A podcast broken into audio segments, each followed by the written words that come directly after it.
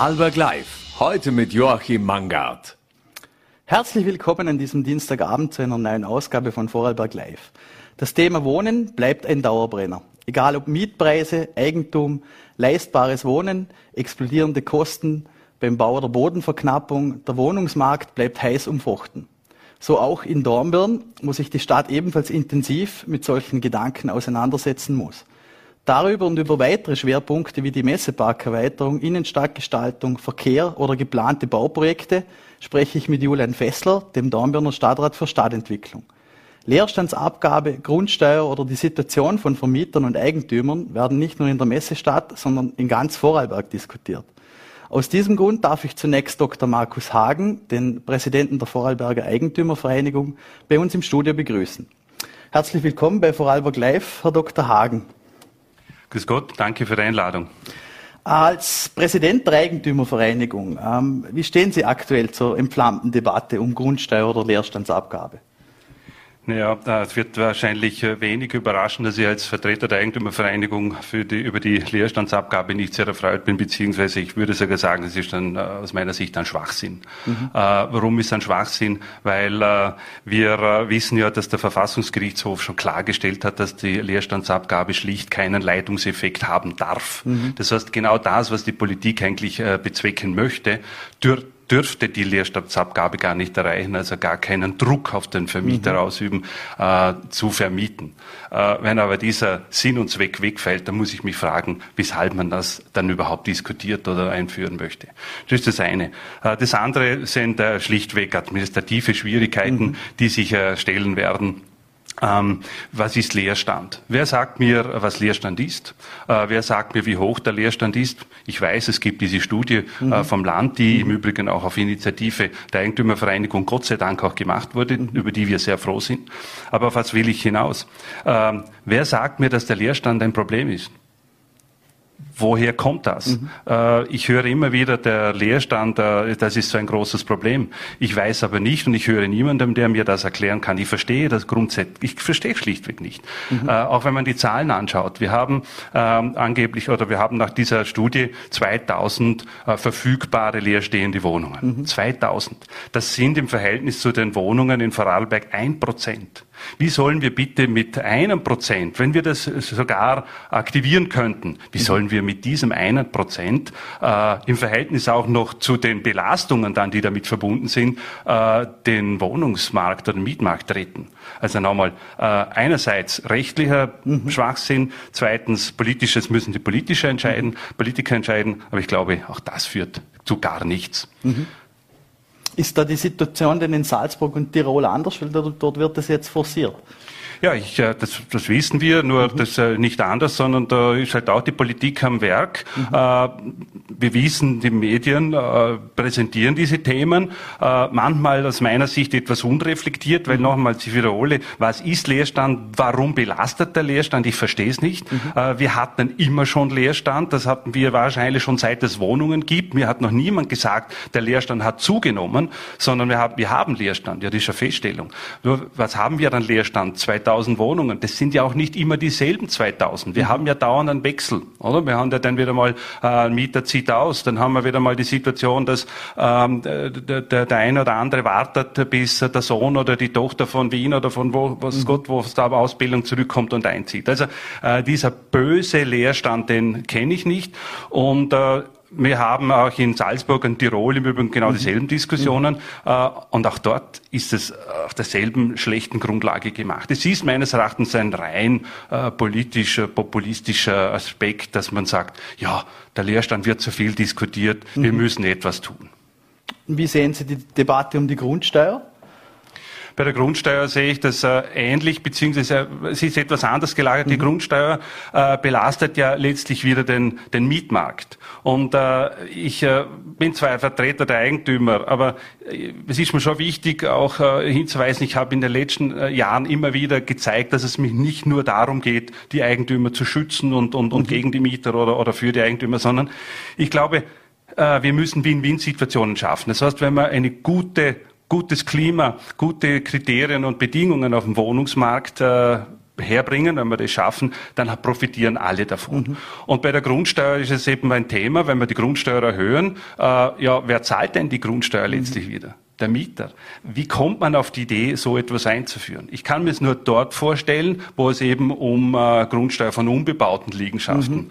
kommt. Da kann ich mir das äh, vorstellen, aber das müsste man dann differenzieren, ob das verfassungs rechtlich möglich ist, kann ich nicht beurteilen, da gibt's äh, gescheitere Leute.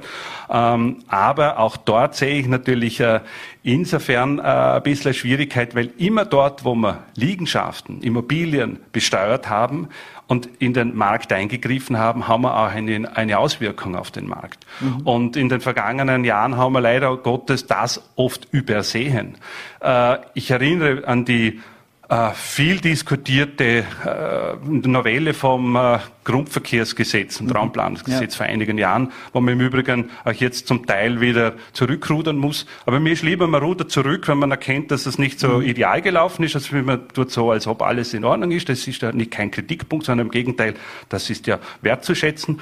Aber dort hat man beispielsweise äh, nicht überlegt, was denn das auf dem Markt passieren könnte oder bewirken könnte. Überlegen wir nur, was war das Ziel? Das Ziel war, Baulandhortung in den mhm. Griff zu bekommen. Man wollte also das Kapital, das ja aufgrund einer Welt, Weltwirtschaftssituation auf dem äh, Finanzmarkt besteht, da können wir Vorarlberger im Übrigen auch nichts ändern, das Kapital drängt in den Immobilienbereich. Gut, wir schauen, dass wir mit dem Grundverkehrsgesetz verhindern, dass die grüne Wiese belastet wird. Ja, was passiert denn mit dem Kapital? Es drängt nicht auf die grüne Wiese, mhm. es drängt wohin? Es drängt in den Wohnbau. Ja, bitte, wir steigern dadurch die Nachfrage beim Wohnbau, steigern dadurch den Preis und den Druck auf den Wohnbau, den ja eigentlich die jungen Leute mhm. brauchen, damit sie günstig wohnen, äh, und machen das Endprodukt teurer und erhöhen die Nachfrage beim Endprodukt und entlasten wieder die grüne Wiese. Mhm. Ich verstehe das nicht.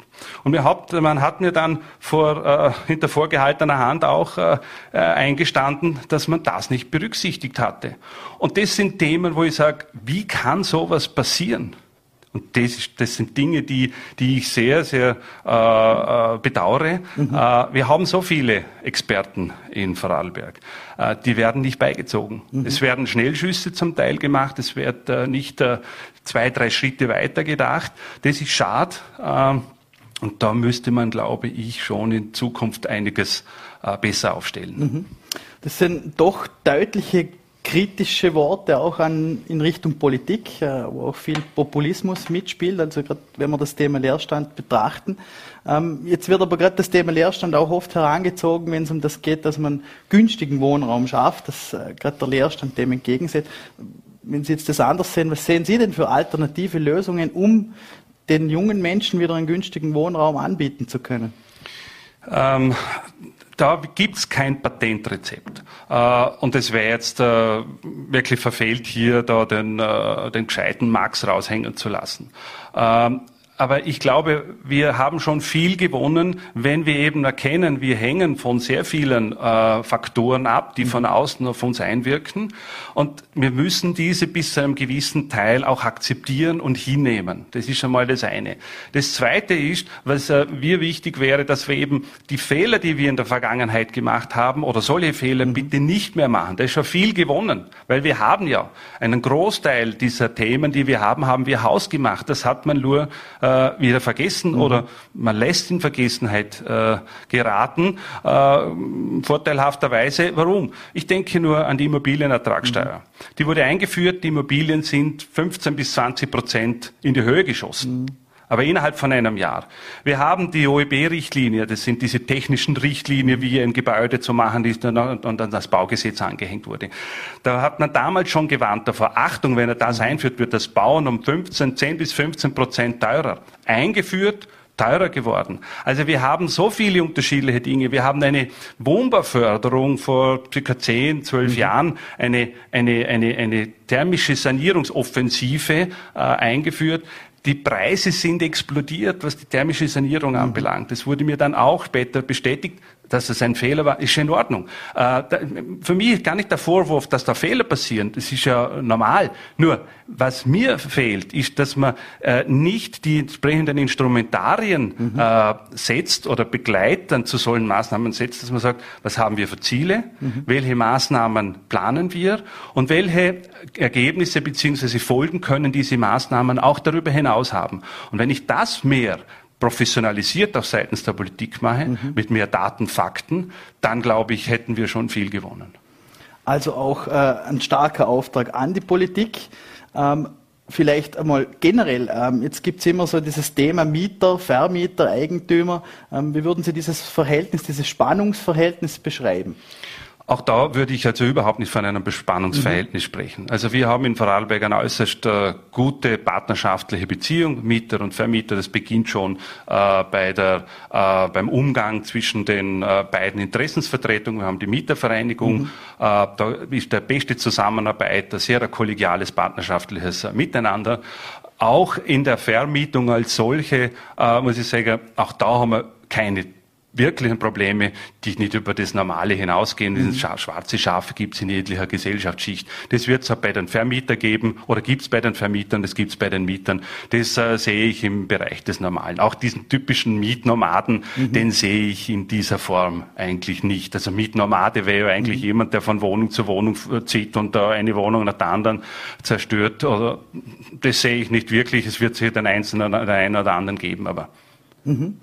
Ähm ein Thema, das aber sehr wohl äh, auch angesichts der aktuellen Teuerung und Inflationsrate immer wieder diskutiert wird, Erhöhung von Mietpreisen. Halten Sie die hohen Mietpreise Vorarlbergs für gerechtfertigt? Da bin ich jetzt wieder äh, etwas kritisch und frage äh, zurück, wer sagt dann, dass die Mietpreise hoch sind? So, jetzt wird man mich natürlich schlagen für diese mhm. provokante Frage, ich weiß, aber ich stelle sie bewusst. Mhm. Äh, es ist mir so klar, dass die Mietpreise nicht im niedrigen Niveau sind. Keine Frage. Wir können ja alle die, die, die Preisentwicklungen mitverfolgen. Lediglich man übersieht die wesentlichen Aspekte, mhm. die da wären. Die Preise sind doch erst dann hoch, wenn sie im Verhältnis zum Einkommen nicht mehr zusammenstimmen. Und ich habe mir da äh, äh, zwei Statistiken äh, herausgesucht, also eine vor allem EU-weit mhm. äh, und das Statistische Institut, äh, das Institut für Statistik der Europäischen Union zeigt, dass im Durchschnitt der Anteil der Miete am Haushaltseinkommen bei circa 25 Prozent liegt, mhm. EU-weit. In Österreich liegen wir bei 22,35. Und das jetzt bitte, und jetzt kommt, seit zehn, seit zehn Jahren unverändert. Mhm. Das heißt, wir haben sogar in den, im Pandemiejahr 2020 haben wir sogar einen gewissen Rückgang gehabt. Mhm. Also wir haben seit zehn Jahren unverändert denselben Anteil der Miete am verfügbaren Haushaltseinkommen. Mhm. Wer sagt mir jetzt, dass die Mieten so unleistbar und teuer geworden sind? Vielleicht im Anbetracht der demografischen Entwicklung, weil sehr viele junge Mieter äh, sich das nicht finanzieren können. Äh, Dort gebe ich bedingt recht, weil wir haben unterschiedliche, ich sage mal ganz grob, mhm. äh, unterschiedliche Marktangebote. Wir haben natürlich die teure Neubauwohnung, wo ich zweimal klatsche und das, mhm. äh, der Jalousie fährt runter. Äh, ich glaube, wenn da ein Junge sagt, das vermag ich nicht, sage ich, ja, wie auch. Äh, dann gibt's viel Altbau, äh, der sicherlich leistbar ist und für Junge auch attraktiv ist, aber mhm. natürlich dann nicht unbedingt in der Stadtmitte, am Marktplatz oder in, in Bregenz mittendrin. Da muss man schon ein bisschen, äh, ein bisschen hinter die Kulissen schauen und fragen, wo sind da die Anspruchshaltungen mhm. auch von den Jungen? Und die sind sind halt vermutlich zum Teil auch sehr hoch. Äh, ich darf äh, ein Beispiel bringen, ich habe äh, schon mal so ein ähnliches Interview oder Aussage gemacht und habe dann ein erpostes Interview von einem Vater erhalten, mhm. der mir geschrieben hat, was ich für ein Schmarren daher rede. Er hat einen 16- oder 17-jährigen Sohn, der in der Lehre ist und der sucht eine Wohnung und findet nichts Leistbares. Ja, ich will jetzt nicht sagen, dass das jetzt stellvertretend ist ja. für, aber es zeigt ein bisschen äh, so die, die, die, die Anspruchshaltung, es muss alles leistbar sein, mhm. es muss alles äh, einfach gehen, man muss äh, mit 17, 18 ausziehen können und dürfen und das muss alles äh, irgendwie machbar sein. Ich darf nur erinnern, meine Generation, ich will jetzt da nicht den Altbackenen spielen, aber man hat halt im Hotel Mama doch äh, länger gewohnt. Neue Statistiken zeigen auch, mhm. dass, dass immer weniger werden, die bereit sind, zu Hause zu wohnen. Naja, der klafft halt denn die Schere auch irgendwo auseinander, oder? Mhm. Äh, zum Beispiel äh, Wohngemeinschaften für uns früher nichts Besonderes. Äh, Beispiel, äh, was könnte da die Politik machen? Ja, ich mhm. könnte zum Beispiel die Wohnbeihilfe äh, an die Anzahl der Mitglieder in, einer, mhm. in einer Wohnung koppeln und sagen, ja, mehr Personen, Junge, die sich zu einer Wohngemeinschaft zusammenschließen, die bekommen eine Wohnbauförderung, eine mhm. höhere oder halt eine Wohnbeihilfe. Aber ist das nicht gerade für Eigentümer denn nicht so profitabel? Nochmal, ich bin nicht, und so verstehe ich mich mhm. auch nicht, dass ich rein jetzt sage, ich bin für den Eigentümer äh, da, sondern ich sehe meine Aufgabe oder unsere Aufgabe mhm. darin, äh, kreative und gute Vorschläge zu bringen, wie wir am Markt hilfreich äh, die Situation irgendwo, sagen wir mal, fachlich und kompetent mhm. in, in den Griff bekommen. Das, dort sehe ich meine Aufgabe. Mhm. Und im Übrigen, warum nicht, wenn ihr eine Wohngemeinschaft habt mit fünf Leuten, die vermögen natürlich, äh, wenn wir schon so angesprochen werden, natürlich vermögen die dann mehr in absoluten Zahlen an Miete als wie mhm. umgekehrt, oder? Aber trotzdem könnte ich dadurch den, wenn wir schon vom Leerstand, den wahnsinnig äh, gefährlichen und bösen Leerstand reden, äh, den Leerstand vielleicht etwas entlasten, die mhm. Nachfrage mhm. etwas entlasten, weil fünf Leute in der Wohnung wohnen und nicht mehr zwei, mhm. oder? Also es gäbe schon sehr, also einige oder viele kreative Gedanken, mhm. die man fassen könnte und eigentlich meine ich müsste. Wir diskutieren jetzt schon so lang über diese Themen und ja, äh, die Kritik an der Politik ist passiert nichts. Mhm. Und da wäre meines Erachtens einmal wichtig, dass wir vielleicht einmal einen Landesrat haben für Wohnen und Bauen mhm. und Immobilien, der die ganzen Kompetenzen bei sich bündelt. Ähm, das fehlt. Wir diskutieren jetzt schon seit 10, 15, 20 Jahren, eigentlich schon länger, und da passiert nichts. Da wäre mal eine wichtige mhm. Kompetenzkonzentration äh, äh, notwendig. Und ich glaube auch, es wäre ja an der Zeit, weil ich schon, wie ich angesprochen habe, so viele Experten haben im Vorarlberg, die äh, Ahnung haben vom Immobilienmarkt, mit denen ich spreche und die sich wundern über dieses und jenes, die werden auch nicht gefragt. Warum macht man nicht ein Institut für Wohnen und Immobilien? Mhm. Warum macht man nicht eine Plattform, bei denen die Experten immer wieder zu verschiedensten Dingen äh, befragt und äh, zusammengefasst äh, deren Wissen wird? Oder Studien in Auftrag gegeben mhm. wird, durch, über diese Plattform. Also ich glaube, wir könnten da äh, die Wohnpolitik würdig für Vorarlberg, Schaffer, Schaffer, Hüsli bauen. Mhm. Wir haben da in ganz äh, Mitteleuropa eigentlich einen guten Ruf, was äh, Eigentum und Immobilien anbelangt. Aber den, glaube ich, sind wir auf einem guten Weg zu verspielen. Mhm. Jetzt setzt sich aber der Wohnpreis auch aus verschiedenen Faktoren zusammen und einer, der auch immer wieder genannt wird, ist das Thema der Makler. Ähm, wie stehen Sie dazu? Maklern, Maklerprovisionen oder Kautionen und vielleicht auch im Gegensatz dazu ähm, zur Vermittlung von Wohnungen in einem freien Markt ohne Makler? Ähm, ich sehe den, also ich sehe den Makler auch nicht so verteufelt, wie er manchmal dargestellt wird. Einerseits, weil ich da schon merken möchte, dass man die äh, Maklerprovisionen vor Jahren schon, das kommt auch nicht mehr vor in, in der Diskussion, vor Jahren schon reduzierte für die Mieter. Also da ist man den Mietern schon sehr entgegengekommen. Einerseits und das Zweite ist, äh, der Makler macht eine gute Arbeit grundsätzlich. Mhm. Nicht, weil ich da jetzt äh, eine Lanze brechen möchte für, für die Makler, sondern der Makler ist wie ein Partnervermittler. Der Mieter und Vermieter sollten Partner sein und das muss gut ausgewählt sein. Das heißt, der Makler bereitet ja nicht nur die Fakten zur Wohnung auf, der Makler bereitet auch die Umstände des Vermieters auf, was, auf was lebt der Vermieter Wert, äh, was mag er gar nicht, äh, umgekehrt beim, beim äh, Mieter. Und ich glaube, der macht eine ganz wichtige Vermittlungsfunktion äh, und Nix, was nichts kostet, ist nichts wert. Also mhm. ich glaube, das darf schon etwas kosten. Man darf darüber diskutieren, wie viel, mhm.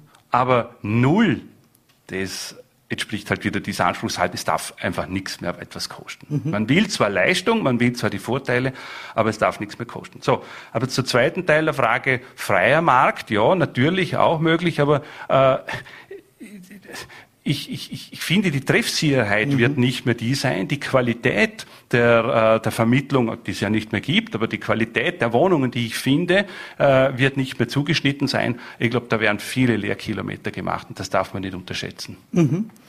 Ähm, jetzt haben Sie vorher schon angesprochen, äh, Stichwort Mietnomaden. Ist, ist ja auch immer ein Thema, dass man gerne herzieht, äh, um äh, Mietern vor, oder, oder Eigentümern vorzuwerfen, äh, deswegen vermietet man nicht, man hat Angst vor, vor Mietnomaden. Also wir hatten gerade vergangene Woche einen Fall in Hohenems, wo es sehr drastisch äh, auch gezeigt wurde. Ähm, ist diese Angst berechtigt und, und wie sieht hier die gesetzliche Situation aus? Wie, wie steht das äh, ums Recht? Also äh, nochmal, die, den klassischen Mietnomaden, das Problem äh, haben wir nicht, das sehe ich nicht. Ähm, das ist einmal das eine. Das zweite ist, äh, und zwar an beide Seiten gerichtet. Äh, an den Vermieter gerichtet, äh, keine Angst vor dem klassischen Mietnomaden, äh, das ist verschwindend klein. Die zweite Richtung an die Mieter gerichtet ist äh, das, dass ich sage, naja, oder an die Öffentlichkeit gerichtet, es wird immer so dargestellt, ähm, als ob jetzt ein Räumungsbescheid ins Haus flattert und dann mhm. muss man ausziehen. Äh, ich kann Ihnen sagen, die gesetzliche Situation ist sogar so, dass wir von der Eigentümervereinigung auch schon in Wien äh, interveniert oder, oder angeregt haben, diese Zeiten zu verkürzen. Mhm. Und jetzt werden Sie natürlich erschrecken, wie ich gerade in dem Zusammenhang sogar so provokant auf Verkürzen kommen kann, weil bis ein Mieter von der ersten, sage ich jetzt mal, Aufforderung, die mhm. Miete zu bezahlen oder äh, sich ordentlich aufzuführen, wie auch immer, äh, bis zum bis zur Räumungsexekution mhm. können bis zu zwei Jahre vergehen. Und in dieser Zeit erhält der Mieter, ich habe es einmal durchgerechnet, Minimum sechs bis zehn äh, Ladungen Gerichts, mhm. Schriftstücke, äh, wahrscheinlich zwischendurch auch vom, äh, vom, vom äh, Anwalt äh, oder vom Vermieter und letztlich auch vom Gerichtsvollzieher. Also, äh, und wenn es dann wirklich ganz eng wird, dann kann er noch einmal einen Antrag stellen auf Mietaufschub von mhm. bis zu neun Monaten. Die Darstellung zu sagen, wir haben einen Räumungsbescheid bekommen und jetzt hat man uns rausgeschmissen, wir haben jetzt psychische Probleme, sind äh, mhm. traumatisiert, äh, da möchte ich mich nicht näher dazu äußern. Ähm, die haben also dann einfach den Kopf in den Sand gesteckt. Mhm. Das machen leider Gottes auch viele. Ich nehme denen das auch ab, dass sie es bis dorthin vielleicht gar nicht so ernst genommen haben. Mir kann ja eh nichts passieren. Nur wenn der Gerichtsvollzieher dann mit dem äh, Möbelwagen vor dem Haus steht und die, und die Kinder äh, mhm. auf die Straße äh, gesetzt werden, dann schaut es natürlich dramatisch aus. Aber da hat man halt schon geschlafen bis dorthin mhm. oder geleugnet. Ähm, anderes äh, Thema, vielleicht Themenwechsel. Äh, wie, wie, sehen Sie das Spannungsfeld zwischen äh, sozialen Bauträgern und großen privaten Wohnbauträgern? Inwiefern ist da die Politik gefordert? Da wird ja auch oft thematisiert, sozialen Wohnbau zu verstärken, um leistbares Wohnen gelenkt durch die Politik zu ermöglichen. Ja. Ähm, Spannungsverhältnis kann jetzt ich aus persönlicher Warnung nicht direkt äh, feststellen. Vielleicht müssen wir da andere äh, Fachleute dazu fragen. Ähm, was ich aber schon äh, äh nachvollziehen kann, ist schlichtweg die Forderung nach leistbarem Wohnen, also leistbar, mhm. ich sage ja, leistbar ist es Anspruch. in einer gewissen Weise mhm. ja, äh, aber vielleicht schon äh, und äh, die demografische äh, Verhältnismäßigkeit, die Sie angesprochen haben, also die alleinerziehende Mutter, die braucht natürlich eine. Wohnung von einer gemeinnützigen äh, Wohn also von einem gemeinnützigen äh, Wohnbauträger. Und da müssen wir natürlich darauf achten, dass wir für solche Personen, die auf dem freien Wohnungsmarkt Schwierigkeiten haben oder unter den, in, zwischen den Rost und in, unter, zwischen den Rostfallen, mhm. äh, dass wir dort darauf achten müssen. Also bitte mich jetzt auch nicht da jetzt so zu verstehen, dass wir haben überhaupt kein Problem, äh, alles ist gut und wir müssen da überhaupt uns um nichts äh, kümmern. Absolut nicht. Wir haben natürlich gewisse Gesellschaftsschichten, die brauchen unsere Hilfe, die brauchen gemeinnützigen Wohnbau und das wäre mir auch, wenn wir schon bei den Anliegen sind, mhm. äh, ein Anliegen, die soziale Treffsicherheit vielleicht im Wohn, im gemeinnützigen Wohnbau etwas Vielleicht macht es Sinn, da ein bisschen besser hinzuschauen. Mhm. Weil äh, es stellt sich schon die Frage, ob jemand, der zu Beginn des Mietverhältnisses bei einer, ich nenne es jetzt Sozialwohnung, mhm. nicht ganz politisch korrekt, äh, bedürftig war und dann nach fünf oder zehn Jahren etwa nicht mehr bedürftig ist, und sich auf dem privaten Wohnungsmarkt der Wohnung suchen könnte, mhm. aber gleichzeitig der alleinerziehenden Mutter den Platz wegnimmt. Mhm. Oder Generationen weitergeben. Oder, oder Generationen, ja. wie auch immer, mhm. oder? Äh, auch da, ich sage nicht, es ist alles gut und recht, vielleicht kann man da ein bisschen besser hinschauen, dann würde ich mir schon einen Teil des Neubaus vielleicht sparen mhm. äh, und einen anderen muss ich halt vielleicht mit, mit Neubau dann auch noch kompensieren, kann sein. Also das ist äh, mhm. klar. Ähm, Trotzdem, was man da sehr wohl hinterfragen kann, gerade auch beim privaten Wohnbau, äh, Wohnungen als Spekulationsobjekt oder Anlage oder auch als Investorenmodell. Ähm, inwiefern, das würde gerade auch in den touristischen Gebieten momentan stark äh, hinterfragt, auch mit äh, Stopp äh, den Investorenmodellen. Äh, inwiefern sollte man dem entgegenwirken? Äh, wir müssen da auch, äh, glaube äh, streng trennen zwischen mhm. Tourismusgebieten einerseits, das ist sicher ein Luxusproblem, mhm. und dem Wohnungsbedarf in den, in den Wohngebieten. Ähm, in den Wohngebieten, da gefällt mir der Begriff Investorenwohnung oder Spekulationsobjekt und so weiter insofern nicht so gut, weil wer baut denn Wohnungen, wenn niemand Wohnungen nachfragt und niemand Wohnungen kauft? Und ich glaube, wenn jeder nur für sich, der es sich leisten kann, Wohnungen kauft, für sich seinen eigenen äh, Wohnbedarf, aber keine anderen, dann haben wir auf dem Wohnungsmarkt ein Problem. Mhm. Also Leute, die sich das leisten können, dass sie eine Wohnung kaufen, um sie zu vermieten, ich glaube, die brauchen wir ja. Wenn wir auf der einen Seite diskutieren, wir sollten vielleicht mehr Wohnungen bauen, mhm. gerade im, im, sozialen Wohnbau, äh, weil wir zu wenig haben. Ja, ich muss ja, und Leerstand soll ein mhm. Thema sein, ja bitte, dann müssen wir schauen, dass wir bauen. Also darum gefällt mir das jetzt mit Spekulationsobjekten mhm. insofern nicht Sollte so es vielleicht eine Art Vorkaufsrecht für äh Familien, heimische Familien geben in solchen Fällen? Ähm, ich könnte mir durchaus vorstellen, aber das ist jetzt wirklich äh, auf Zuruf quasi, dass man auch in gewissen Bereichen ein Vorkaufsrecht für die Gemeinden einführt. Dass man sagt, äh, weil mit einem Vorkaufsrecht ist ja nichts verloren. Ich habe einen Käufer, einen mhm. Interessenten, der bietet mir als Summe XY. So, und ob dann letztlich die, die, die Gemeinde sagt, äh, eine unbebaute Liegenschaft oder eine Wohnung, da hätte ich, äh, hätte die Gemeinde Interesse und mhm. hat ein Vorrecht, da warum nicht? Da könnte man, glaube ich, schon auch aktiv äh, Wohnpolitik betreiben. Mhm.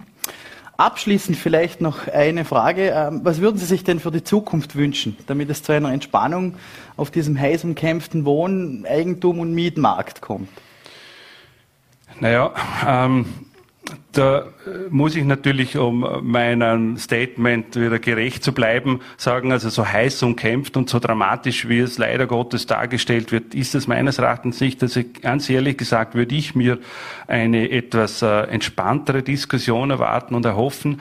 Äh, ich würde mir erhoffen, dass äh, das auch nicht so äh, was ich, heiß aufgewühlt wird, als ob das jetzt nicht mehr leistbar ist. Ich darf jetzt an die, an die Daten und, und Zahlen mhm. verweisen. Ich glaube, dass das de facto nicht so ist. Man sollte etwas differenzierter diskutieren über das Thema. Äh, was würde ich mir sonst wünschen? Na, ich würde mir äh, viele Dinge, die ich eh schon angesprochen habe, äh, wünschen. Ich könnte mir auch äh, vorstellen, dass man sich äh, mit der, der, von der Politik aus etwas mehr auch mit Bundesthemen auseinandersetzt, mhm. was das äh, Anbelangt.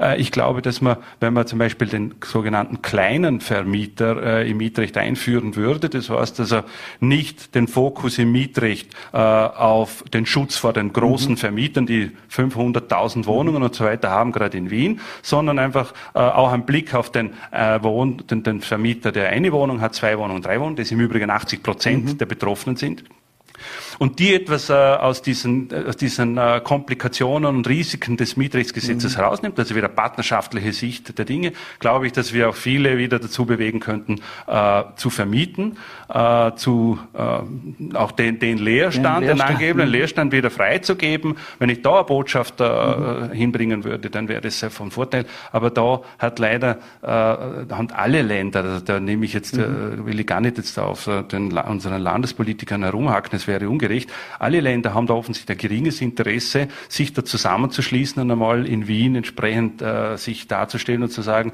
wir haben eine ländliche Situation, wir haben eine ganz andere mietrechtliche Situation, mhm. wir müssen das irgendwie äh, etwas entspannen, äh, aber da wäre sicher einiges auch drinnen. Mhm. Dann äh, möchte ich mich recht herzlich bedanken für den Besuch bei uns im Studio, Herr Dr. Hagen, und äh, wünsche Ihnen noch einen schönen Abend. Gerne, danke für die Einladung nochmal. Danke vielmals. Als nächsten Gast darf ich mit dem Dornbirner Stadtrat Julian Fessler über die jüngsten Entwicklungen in der Messestadt sprechen. Neben der Erweiterung des Messeparks wird aktuell die Innenstadt im Rahmen eines breiten Bürgerbeteiligungsprozesses erneuert. Außerdem gibt es viele spannende Projekte im Bereich des Campus V oder in Haselstauden. Aus Termingründen wurde das Gespräch aufgezeichnet. Herzlich willkommen im Studio, Stadtrat Julian Fessler. Hallo Herr Mangert, vielen Dank für die Einladung. Ja, vielleicht gleich zum ersten Thema. Äh, die letzten Tage auch in den Schlagzeilen Messeparkerweiterung. Äh, wie steht es da? Wie ist der aktuelle Stand der Dinge? Beim Messepark gibt es eine Reihenfolge, die jetzt einzuhalten ist. Die Betreiber möchten den Messepark erweitern. Wenn man Handelsflächen erweitern möchte, braucht es eine Änderung des Landesraumplans. Das kann die Stadt nur beantragen beim Land Vorarlberg. Entschieden wird das jetzt von der Landesregierung. Mhm. Und genau das hat die Stadt jetzt getan.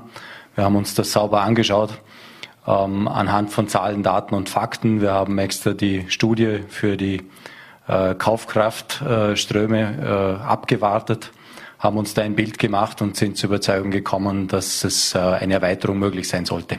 Mhm. Ähm, wie sehen denn die Pläne konkret aus? Äh, Raum ist ja immer begrenzt und rar. Ähm, von welcher Dimension sprechen wir denn da bei so einer Erweiterung? Meines Wissens äh, sind da die Projektbetreiber selber noch in der Entwurfsphase. Das heißt, sie haben da unterschiedliche Optionen. Da haben sie sich, glaube ich, selber noch nicht festgelegt, müsste man sie jetzt selber direkt befragen. Äh, es soll zu einer ordentlichen Erweiterung kommen, allerdings ohne einen Quadratmeter Grünfläche zu verbrauchen. Auch das war für uns ein mhm. wichtiges Argument. Das heißt, der Messepark wird, äh, so ist der Projektstand, auf den heutigen Parkplatzflächen erweitert werden. Mhm. Ähm, jetzt wurde auch die äh, Lindau Park Erweiterung thematisiert. Äh, wie groß ist denn die Konkurrenz aus Deutschland oder auch aus den Nachbarländern? Und wie kann hier der Dornbirner oder auch der Vorarlberger Einzelhandel entgegenwirken? Die Situation hat sich verändert im Vergleich zu vor ein paar Jahren. Äh, wir haben eine Pandemie hinter uns oder sind noch in einer Pandemie, je nachdem, wie man es sehen möchte. Der Onlinehandel hat, dazu, hat dahingehend noch einmal enorm zugelegt.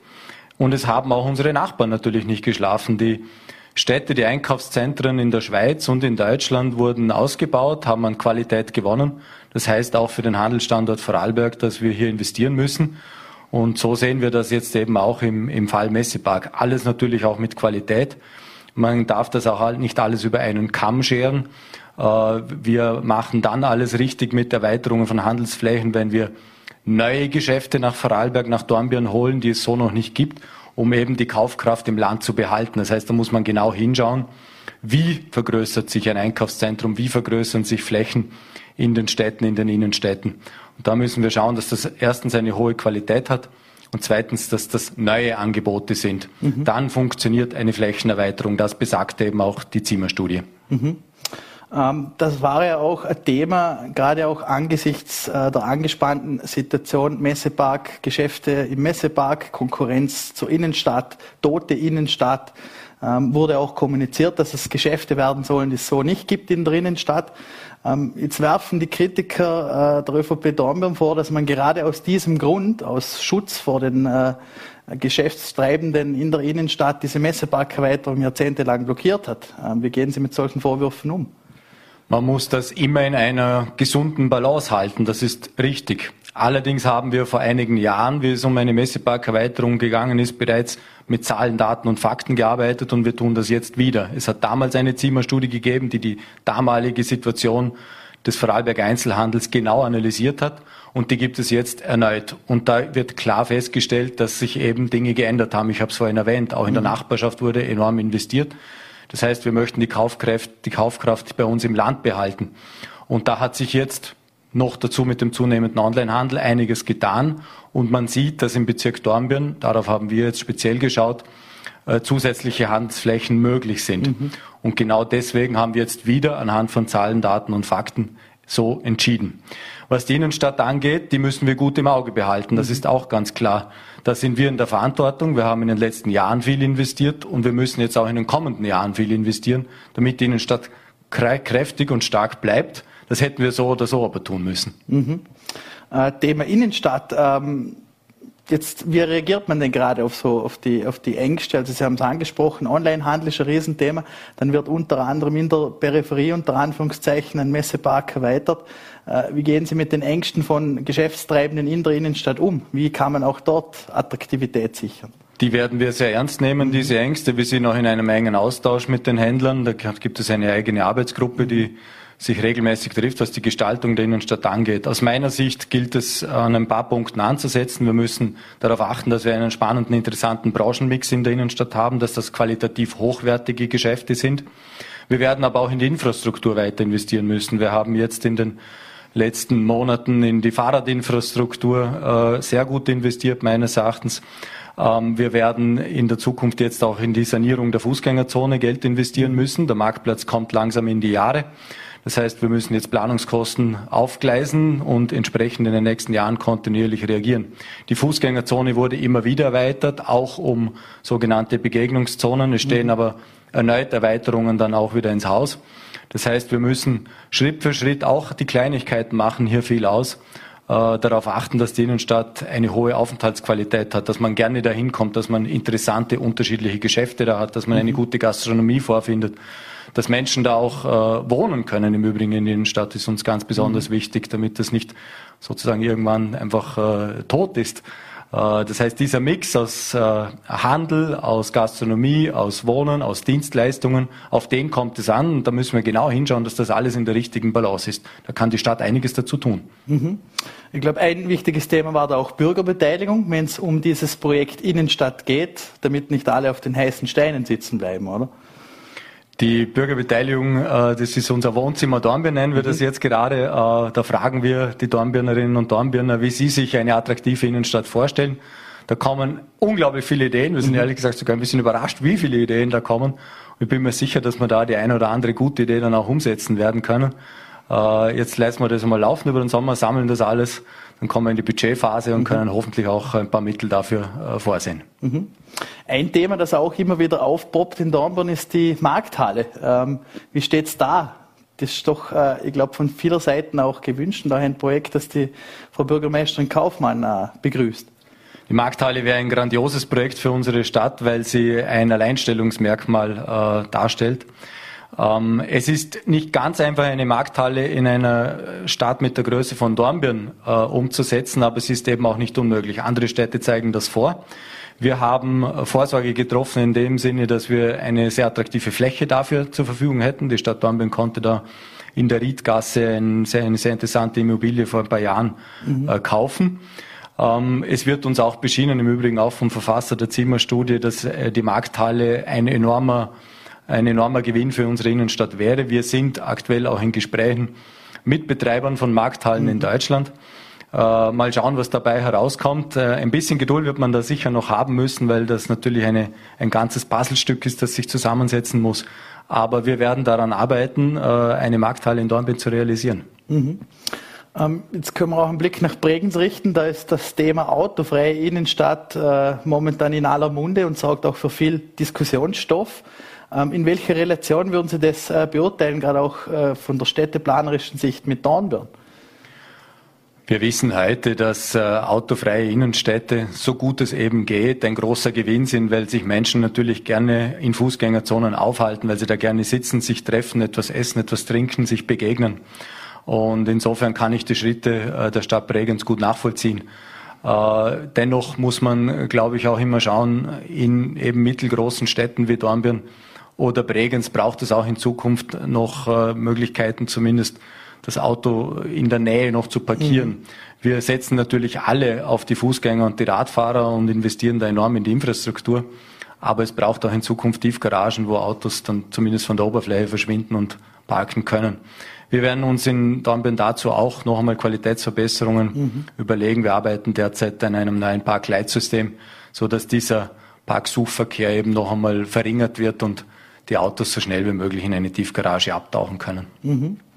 Ähm, gerade rund um die Innenstadt tut sich viel, äh, unter anderem auch äh, vielleicht äh, städtebauliche Projekte wie äh, Campus Dornbirn, da tut sich viel. Ähm, was steht denn da noch so an? Also gerade wenn man jetzt diesen Blick auf, den Campus, auf das Campusgelände wirft. Der Campus V, das wird ganz sicher ein vollkommen neues Quartier in unserer mhm. Stadt werden. Das wird man in ein paar Jahren so nicht wiedererkennen und darauf freue ich mich schon sehr. Es ist ein Herzensprojekt von uns. Ähm, es wird sehr viel investiert. Wir sind sehr dankbar dem Land Vorarlberg gegenüber, die kräftigst in den Ausbau der Fachhochschule investieren. Mhm. Die Aufstockung wird jetzt abgeschlossen. Ein Neubau hat bereits begonnen. Direkt an der Ache wird ein achtstöckiges Gebäude entstehen zur Erweiterung der Fachhochschule. Direkt gegenüber, äh, sozusagen auf der Postgaragenseite, werden wir gemeinsam mit unseren Partnern Prisma und Land Vorarlberg ebenfalls ein achtstöckiges Gebäude mhm. bauen, um eben mehr Flächen, mehr Platz für äh, Forschung, Entwicklung, die Kreativwirtschaft, für Technologieunternehmen äh, am Standort äh, anbieten zu können. Und das Land Vorarlberg hat sich entschieden, im Zuge des Markenprozesses, dass das Quartier um die Fachhochschule über die Grenzen hinweg sichtbar werden soll. Mhm. Und da arbeiten wir gemeinsam mit unseren Partnern äh, kontinuierlich und hart daran. Äh, in einem nächsten Schritt wollen wir auch diese beiden Campusteile zusammenbringen. Mhm. Das heißt die Postgaragenseite und die Fachhochschulseite. Äh, wir bereiten gerade einen Wettbewerb vor für einen Brückenneubau, eine Brücke für Fußgänger und Radfahrer, mhm. so dass man noch schneller äh, hinüberkommt oder herüberkommt. Wäre das denn zusätzlich zur Sägerbrücke äh, zusätzliche Korrekt, ja, ja, flussaufwärts, ja. direkt eigentlich auf Höhe der Postgarage mhm. wollen wir da eine attraktive neue Brücke bauen und so die beiden Campusteile äh, näher zusammenbringen. Mhm. Äh, Brücken bauen gilt es auch in äh, im Ortskern Haselstauden. Äh, da regt sich auch viel. Äh, da ist auch viel äh, mit Bürgerinitiativen, die da unbedingt auch um, auf die Verkehrssicherheit pochen im, im Sinne dieser Neugestaltung des Ortskerns. Ähm, wie, wie sieht's da aus? Wie sieht da der Fortschritt aus? Was kommt da in den nächsten Wochen und Monaten auf uns zu? Ja, der Ursprung all dieser Diskussionen ist ja jetzt äh, zuerst einmal die bestehende Situation, weil sich ganz viele Menschen in Haselstauden äh, mehr Verkehrssicherheit wünschen, einen attraktiveren Straßenraum. Äh, wir haben jetzt zusätzlich äh, entschieden, dass wir ein neues Kinderhaus mit Kinderbetreuung, mhm. Kindergarten bauen sowie ein Veranstaltungshaus mit entsprechendem Veranstaltungssaal, Sporthalle etc. Tiefgarage. Mit Tiefgarage mhm. auch noch dazu. Also wird ein sehr großes Projekt werden. Und das ist die einmalige Chance, jetzt eben auch den Straßenraum im Zentrum Haselstauden mitzudenken und neu zu planen. Die Straße ist eine Landesstraße, das mhm. heißt, wir brauchen auch äh, das Land Vorarlberg dazu, da sind wir in sehr guten Gesprächen. Und jetzt haben wir das jetzt einmal in zwei Phasen eingeteilt. In der ersten Phase, sozusagen in der Bauphase dieser neuen Gebäude, äh, geht es darum, dass wir sehr sichere äh, Wege für die Kinder haben, die in den Kindergarten oder in die Schule gehen äh, und da die nicht mitten im Baustellenverkehr natürlich haben möchten. Da gibt es eine interessante Petition, die sich da viel mhm. Gedanken gemacht hat. Gemeinsam mit den Fachplanern haben wir diese Wege jetzt neu definiert und gemeinsam abgestimmt. Ich bin froh, dass da jetzt einmal alle einverstanden sind. Und im zweiten Schritt geht es jetzt bereits parallel darum, den Straßenraum neu zu gestalten. Mhm. Da sind wir ein bisschen eingeschränkt, muss man ehrlicherweise auch sagen, weil der Querschnitt der Straße mhm. ist halt der, der er ist. Das heißt, wir werden da nicht viel breiter werden können. Wir stoßen sehr schnell an die Privatgrundstücke. Aber wir möchten jedenfalls Verbesserungen für die Fußgänger äh, erzielen. Wir möchten eine bessere, eine bessere ÖV-Haltestelle. Das ist alles sehr schwierig organisiert in Haselstauden. Ich glaube, es verträgt auch ein bisschen mehr Grün, wenn es noch möglich mhm. ist, den einen oder anderen Baum zu pflanzen, wäre ich auch sehr froh. Und vor allem braucht es sichere Übergänge und ein reduziertes Tempo. Äh, da hat das Land Vorarlberg neue Richtlinien erarbeitet. Wir waren selber mit dabei in dieser Arbeitsgruppe. Es wäre eine prädestinierte Situation, das jetzt auch umzusetzen. Wir wollen mit dem Tempo jedenfalls runter auf 30. Das mhm. ist uns sehr, sehr wichtig. Stichwort Grün, äh, gerade auch bei diesen Temperaturen flüchtet man gerne ins Grüne oder an einen Badesee. Äh, der ist ja auch aufgepoppt. Äh, wie steht's da? Was, was sind denn da für konkrete Pläne da oder auch Standorte? Ja, unsere Bürgermeisterin hat eine mhm. gute Idee gehabt. Sie hat sich einen Badesee gewünscht und das schon seit, wenn man sich ehrlich ist, schon seit einigen Jahren äh, bringt sie die Idee intern in unseren Gesprächen immer wieder auf. Und äh, sie hat dann einen Auftrag erteilt an unsere Tiefbauabteilung, sich da mal Gedanken zu machen, wo gibt's überhaupt mögliche Flächen mit dem entsprechenden Untergrund. Da muss einiges zusammenpassen, mhm. so ehrlich muss man sein. Das heißt, es braucht einen, einen guten Untergrund, im Idealfall Kies, damit ein, ein See äh, gebaut werden kann. Äh, wir untersuchen jetzt derzeit Grundstücke und äh, Flächen, mehr oder weniger entlang der Dornbirner Ache, weil mhm. man da an der einen oder anderen Stelle vielleicht davon ausgehen kann, dass es eben einen guten Untergrund gibt. Gibt es aber auch viel abzuwägen natürlich. Mhm. Die Behörde kommt dann gleich ins Spiel. Die Bezirkshauptmannschaft hat sich schon gemeldet und hat gefragt, was plant ihr da genau? Gibt es ja auch entsprechende Vorschriften, die einzuhalten sind. Äh, es sind teilweise auch Landwirtschaftsflächen mhm. betroffen. Das heißt, da muss man auch in gute Gespräche gehen. Die eine oder andere Idee von, Grundst von Grundstücken und Flächen mussten wir auch schon wieder verwerfen, weil es eben nicht geklappt hat. Und jetzt gehen wir das Schritt für Schritt vor. Also ich denke, dass mhm. wir Ende des Sommers äh, im Herbst äh, einen Schritt weiter sein werden. Äh, aber wir wissen, äh, unser Waldbad Enz ist mhm. wunderschön, es liegt sehr schön. Äh, aber das Tal ist dort sehr eng. Wir mhm. können es nicht mehr größer machen, wenn es heiß ist, so wie heute dann ist es eben äh, sehr voll. Die Dornbirner Ache wird auch schon sehr gern genutzt. Mhm. Also ich glaube, ein Badesee, das wäre eine tolle Sache für unsere Bevölkerung. Mhm. Äh, und der Anspruch wäre so, dass wir von der Größe her vielleicht irgendwo landen, wo der Janasee liegt. Mhm. Da äh, schauen wir gerne hin. Das ist ja ganz gut gelungen, finde ich, wie die Gemeinde Lauterach das gestaltet hat. Absolut, schönes Projekt. Ähm, zurück zur Wirtschaft. Ähm, die Ansiedlung von Amazon hat ja auch für viel Gesprächsstoff gesorgt. Äh, das ist jetzt mehr oder weniger vom Tisch. Wie attraktiv ist trotzdem, ähm, gerade auch vielleicht im Gewerbegebiet Dornbirn Nord, da, da, tut sich viel, da wird gebaut. Ähm, wie wichtig ist es für eine Stadt Dornbirn oder für die Messestadt ein attraktiver Wirtschaftsstandort zu bleiben? Das ist uns besonders wichtig. Das äh, gehört zu unserer DNA als Stadt Dornbirn. Wir sind eine Wirtschaftsstadt mit hoher Lebensqualität. Und deswegen möchten wir auch in Zukunft unsere aktive Bodenpolitik beibehalten. In Vorarlberg im Rheintal ist es so, dass ganz oft die Grundstücke sehr schmale Streifen sind. Mhm. Und mit diesen schmalen Streifen können Sie keine, keine Industrie oder, oder Gewerbeunternehmen äh, ansiedeln. Das heißt, mit viel Geduld und mit viel äh, ja, äh, Willen schafft man es über die Jahre, diese Streifen zusammenzukaufen, zusammenzulegen und dann eben wieder an Unternehmen zu, zu verkaufen. Und genau das macht die Stadt seit vielen, vielen Jahren. Da muss man manchmal eben, wie gesagt, Geduld aufbringen, aber die haben wir und das werden wir auch in Zukunft tun. Dornbirn Nord entwickelt sich prächtig. Ich mhm. bin gerade auf dem Weg hierher durchgefahren. Es sind drei große Baustellen, wo drei große Unternehmen äh, ordentlich investieren. Äh, wir konnten auch noch ein Grundstück gerade erst vor wenigen Wochen sichern, um so die nächste, das nächste Unternehmen auch ansiedeln zu können. Äh, es geht aber nicht nur um Dornbirn Nord. Wir haben auch noch im Bereich der Messe sehr interessante Grundstücke für Unternehmen. Das, Grund, das Gewerbegebiet oder Betriebsgebiet Wallenmaat wird sich sicher auch verändern. Wir haben dort einen Bahnanschluss, das macht uns sehr attraktiv. Die Unternehmen, die dort sind, haben Interesse daran, diesen Bahnanschluss noch stärker zu nutzen in der Zukunft. Ich glaube, das gehört mhm. in diese Zeit auch.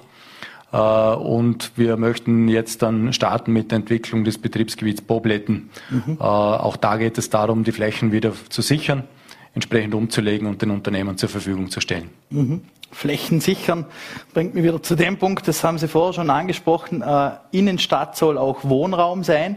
Ähm, jetzt gibt es in Tirol und auch in Salzburg diese Vorstöße mit Leerstandsabgabe oder Grundsteuer. Ähm, wie stehen Sie zu diesen Vorwürfen und wie kann man in Dornbirn wieder vermehrt leistbaren Wohnraum anbieten? Die Leerstandsabgabe ist aus unserer Sicht sehr interessant. Äh, jedenfalls ein Mittel, das man sich genau anschauen muss. Jetzt muss man da allerdings ein bisschen ins technische Detail einsteigen. Es ist an und für sich Bundeskompetenz und nicht Kompetenz der Länder oder der Gemeinden. Das heißt, man kann das bisher mehr als eine Art Infrastrukturabgabe definieren, das was die Bundesländer Tirol und Salzburg jetzt gerade umgesetzt haben oder in Umsetzung sind. Ähm, und solche Infrastrukturabgaben sind auch in der Höhe recht bescheiden. Das heißt, die Frage ist, wird das wirklich einen Lenkungseffekt haben? Äh, wenn man es liest, bei zwei, drei Zimmerwohnungen mhm. werden das zwischen 400 und 800 Euro, so Daumen mal Pi sein, die pro Jahr anfallen. Äh, da ist natürlich die Frage, ob so dann leerstehende Wohnungen tatsächlich auf den Markt kommen. Wir sind der Meinung, diese Materie gehört in Länderhand. Mhm. Dann können die Bundesländer auf ihre spezielle Situation auch entsprechend reagieren. Dann könnte der Landtag auch entsprechend äh, die Rahmenbedingungen für die Gemeinden so gestalten, dass wir eine echte Leerstandsabgabe tatsächlich auch diskutieren kann oder umsetzen kann. Ähm, diese Abgabe Leit nenne ich es jetzt einmal, wie sie jetzt möglich wäre. Die prüft meines Wissens der zuständige Landesrat mhm. gerade. Äh, da bleiben wir sie im Gespräch. Wir haben als Gemeinde sicher äh, ein Interesse daran, so etwas sehr genau anzuschauen. Der Wohnraum ist teuer, es stehen mhm. zu viele Wohnungen frei. Der Boden wird immer weniger, wir müssen nach innen verdichten. Das gefällt manchen besser, manchen weniger gut. Aber das, daran führt kein Weg vorbei. Und es wird ein Mittel, muss man auch immer sagen, ein Mittel von vielen, um eben äh, mehr Wohnraum schaffen zu können. Mhm. Abschließend vielleicht noch von Landesebene zurück auf Bundesebene und auf Parteiebene. Ähm, in der Bundes-ÖVP rumort ist ja momentan gewaltig. Also laut diversen Gerüchten sitzt auch Kanzler Nehammer als Bundesparteiobmann nicht mehr allzu fest im Sattel. Ähm, wie stehen Sie zu solchen Gerüchten? Vielleicht auch um eine Nachfolge von Finanzminister Magnus Brunner, die ins Spiel gebracht wird. Äh, ich glaube, es sind tatsächlich nur Gerüchte. Äh, ich kannte sie noch nicht. Ich habe auf dem Weg hierher auch voller T gecheckt und es gelesen. Ähm, also intern hat mich da noch keiner kontaktiert und mir von dem Gerücht erzählt. Äh, ich vertraue dem Karl Nehammer, dass er das jetzt gut auf den Weg bringt. Er hat in einer schwierigen Situation die Partei übernommen. Ähm, ich glaube, er kann jetzt beweisen in der nächsten Zeit, dass er mit Leadership, mit Führungsqualitäten die ÖVP da auch wieder herausführt. Äh, er regiert jetzt in einer sehr schwierigen Zeit zwischen Pandemie, Inflation und Gasnotstand. Ähm, da ist es, glaube ich, schwer, besonders beliebt zu sein, aber es ist jedenfalls notwendig, Entscheidungen zu treffen und da bin ich mir sicher, dass unsere Bundesregierung dazu auch in der Lage ist. Äh, und zu unserer Bundesregierung gehört auch der Magnus Brunner. Wir sind mhm. stolz darauf, dass ein Vorarlberger Finanzminister ist und ich, so wie ich ihn kenne, möchte auch Finanzminister bleiben. Mhm. Vielleicht noch eine allerletzte Frage trotzdem. Ähm, die Frau Bürgermeisterin Kaufmann hat in der letzten Sendung bei uns auch eine Rückkehr auf landespolitische Ebene nicht kategorisch ausgeschlossen. Ähm, wäre es denkbar, dass äh, ein Julian Fessler Bürgermeister von Dornbirn wird? Denk, die Frage ist gut formuliert. Denkbar. Naja, also wir sind sehr, sehr froh, dass die Andrea Kaufmann äh, aus Bregenz zurückgekommen ist in unser Rathaus. Äh, wir haben ein super schlagkräftiges äh, ÖVP-Stadtratsteam. Dazu gehört äh, eine starke Teamleaderin. Das haben wir mit Andrea Kaufmann in der Funktion der Bürgermeisterin. Ich erlebe sie eigentlich täglich als hochmotiviert, als voll im Einsatz für unsere Stadt. Und äh, das wird sie auch äh, ganz sicher in den nächsten Monaten sein. Schließlich möchte sie auch den Badesee umsetzen. Mhm. Dann möchte ich mich recht herzlich bedanken für den Besuch im Studio und auch kurz vor dem Urlaub äh, Ihnen noch einen ganz schönen Urlaub wünschen und vielen Dank für den Besuch bei Vorarlberg Live. Vielen Dank für die Einladung und ebenfalls einen schönen Sommer. Damit sind wir wieder am Ende unserer Sendung angelangt. Ähm, morgen sind wir wieder ab 17 Uhr für Sie da, wie immer auf Volle und Ländle TV. Und damit darf ich Sie in den Abend verabschieden und wünsche einen ganz schönen Abend.